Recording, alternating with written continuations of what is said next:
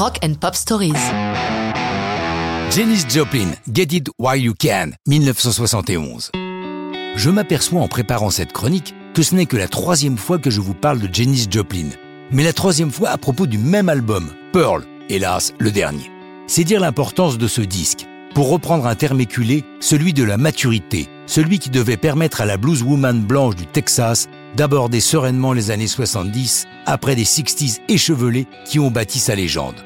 Pearl, Pearl, le surnom de Janis, n'est que son second album solo, puisque son don vocal a été remarqué d'abord en tant que chanteuse du groupe Big Brother and the Holding Company. Pour Pearl, elle construit autour d'elle son groupe, composé essentiellement de Canadiens. Des musiciens de studio rodés à toutes les situations, c'est ce qu'il lui faut. Ils sont jeunes et enthousiastes. Par le plus grand des hasards, j'ai eu l'occasion de passer quelques jours dans la même maison qu'eux au printemps 70 sur les collines de Woodstock. L'après-midi, ils sortaient leurs instruments autour de la piscine et croyez-moi, le boogie de leur nom n'était pas usurpé, ça swingait au bord de l'eau. Les premiers concerts que donne Janis avec eux sont favorablement remarqués par le public et les critiques. Les séances d'enregistrement de Pearl démarrent le 5 septembre 70 au Sunset Sound Recording Studio d'Hollywood en Californie. Janis compose peu. Sur ce disque, seul Move Over et Mercedes-Benz portent sa signature.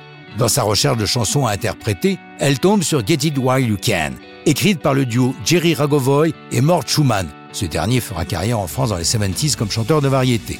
Ils ont composé cette chanson pour un artiste de sound music, Howard Tate, mais ces versions fait qu'une très timide apparition dans les charts. Le thème de la chanson Ne pas passer à côté de l'occasion d'un amour, car la vie est trop courte, ce qui correspond bien à la philosophie de vie de Janis. Dans son bouquin Love Janis, sa sœur Laura rapporte une anecdote de John Till, guitariste du groupe.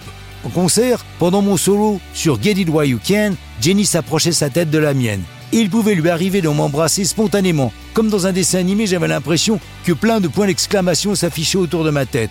Être ainsi embrassé par Janis devant 40 000 personnes tout en jouant mon solo était une sacrée expérience. Hélas pour eux, hélas pour nous, l'expérience est de courte durée. Janis ne vivra pas la sortie de cet album. Elle meurt d'overdose le 4 octobre 1970 après avoir mis en boîte deux dernières chansons pour l'album, Mercedes-Benz et Get It Why You Can. Et ça, c'est une bien triste histoire de rock'n'roll.